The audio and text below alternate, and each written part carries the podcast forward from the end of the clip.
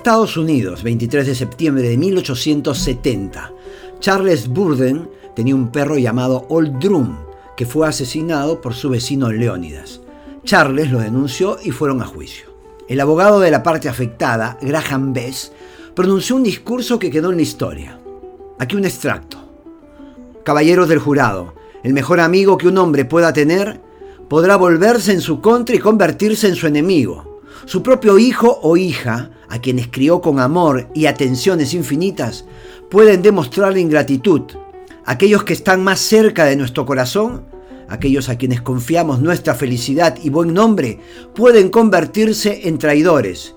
El dinero que un hombre pueda tener también podrá perderlo. Se volará en el momento que más lo necesite. El único, absoluto y mejor amigo que tiene el hombre en este mundo egoísta, el único que no lo va a traicionar o negar, es su perro. A partir de este discurso, se empezó a repetir la frase, el perro es el mejor amigo del hombre.